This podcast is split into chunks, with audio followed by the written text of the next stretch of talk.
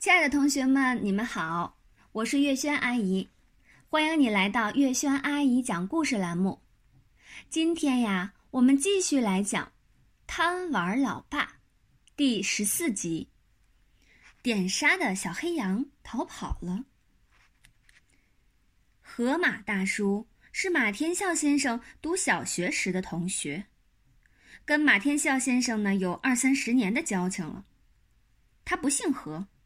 名字也不叫河马。那么，河马大叔是马小跳叫出来的。从第一次见到他，马小跳就叫他河马大叔，因为呀，他的嘴巴跟河马的嘴巴一样大。河马大叔特别爱吃肉，天上飞的，地上跑的，水中游的，没有一样是他不吃的。但是呢。他只吃点杀的肉，比如吃鸡肉，他要亲眼看见被宰杀的鸡；比如吃兔肉，他要吃亲眼看见被活剐的兔；吃鹅肠，他要吃生抠鹅肠，就是鹅还是活生生的时候，就把它的肠子抠出来烫火锅吃。小时候，他和马天笑先生到田边玩。捉到一只小泥鳅，他也要划燃几根火柴，把这条小泥鳅烤熟吃了。河马大叔是嘴大吃八方，他专门买了一辆车，八人坐的，刚好够坐一桌人。哪里有好吃的，他就拉上一桌的人去哪儿吃去。这个周末，河马大叔打电话来。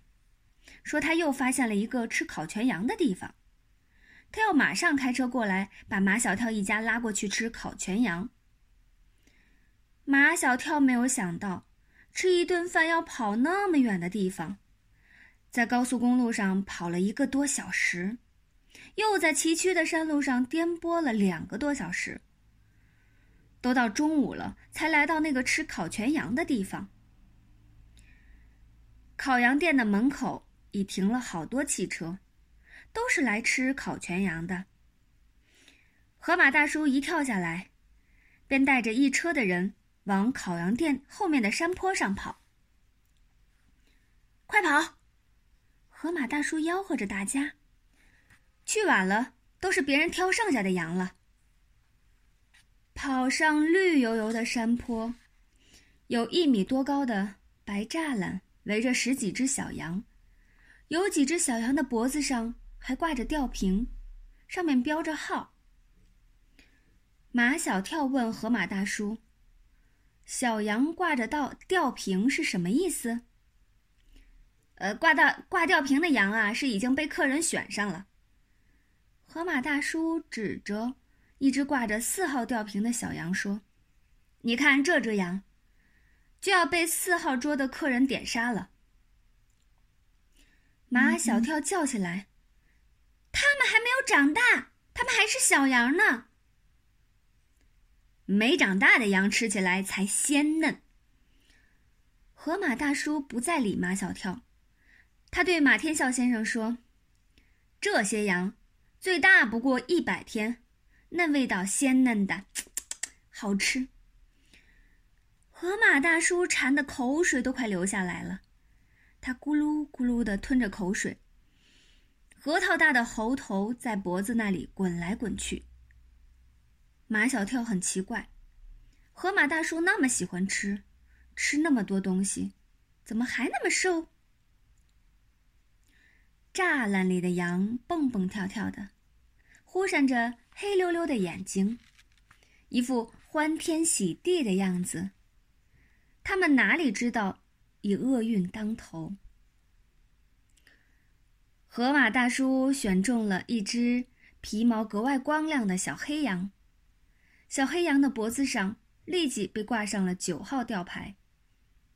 小黑羊似乎很高兴挂吊牌，居然居然还高昂起头，咩咩的叫了几声。选好了羊，河马大叔带领一桌的人。回到殿堂里去喝茶聊天儿，只等着烤好的小羊端上桌来。可马小跳没有跟他们走，还是老爸懂他的心思，他是想跟小羊玩儿。马天笑先生对那个守在栅栏边管羊的人说：“呃，九号羊是我们买了的，把它放出来，让我儿子跟他玩一会儿。”管羊的人把那只挂着九号吊牌的小黑羊从栅栏里放出来。马小跳去抱它，它十分温顺的把头偎在马小跳的胸前。马小跳不知如何来爱这只小黑羊才好。他摸出身上最后一块巧克力，喂给小黑羊吃。小黑羊从来没有吃过这么好吃的东西，撅着小羊蹄撒起欢来。就在这时，一个大黑胖子。提着一把雪亮的屠刀，一路大喊大叫的过来了。哎，九号客人选好的羊呢？快给我牵过来！马小跳知道这大黑胖子是来杀小黑羊的，他冲上去对大胖子拳打脚踢。不许你杀我的小黑羊！不许你杀我的小黑羊！小孩子别捣乱！大黑胖子一把推开马小跳，就要来抓小黑羊。小黑羊不知道他的末日已经来临，还在咩咩的欢叫着：“小黑羊，快跑！”马小跳一巴掌拍在小黑羊的屁股上，小黑羊撒腿就跑。站住！大黑胖子提着刀追上来，看我不的一刀把你宰了！大黑胖子追了一段路，便追不动了，提着刀站在那里喘粗气，眼巴巴的看着马小跳带着小黑羊上了山。马小跳带着小黑羊一口气跑上半山腰，他看大胖子没有追上来，才停了下来。这里的风景很美，漫山遍野开满了杜鹃花。马小跳抱住小黑羊，摘下他脖子上的九号吊牌，对他说：“跑吧，跑得越远越好。”小黑羊不跑，它紧紧地依偎在马小跳的身边。马小跳也舍不得小黑羊，但他还是使劲儿地推开它：“你不跑，你会被杀死的。”小黑羊好像听懂了他的话。往前走了几步，又回头看着他。马小跳看见小黑羊黑溜溜的眼睛里，有一层亮晶晶的东西在闪光，那是泪水。羊还会流眼泪。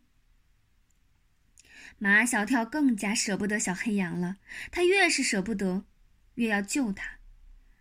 他弯腰捡起地上的一颗石子，一狠心向小黑羊掷去，咩。小黑羊伤心的叫了一声，跑了。